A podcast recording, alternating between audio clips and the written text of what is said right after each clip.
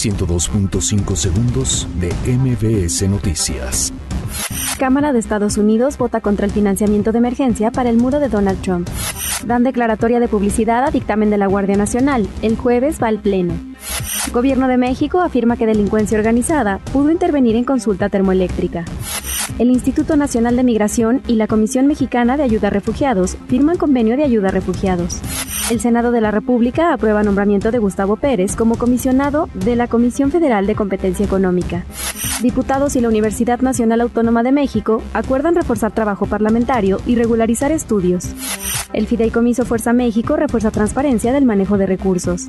La jefa de gobierno, Claudia Sheinbaum, afirma que el tren interurbano y la línea 12 del metro de la capital requerirán de 20 mil millones de pesos para su conclusión. Tribunal admite amparo de Karime Macías, esposa del exgobernador de Veracruz Javier Duarte, con el cual busca evitar su detención. Sentencian a Daniel N., acusado de feminicidio contra una escort venezolana. 102.5 segundos de MBS Noticias.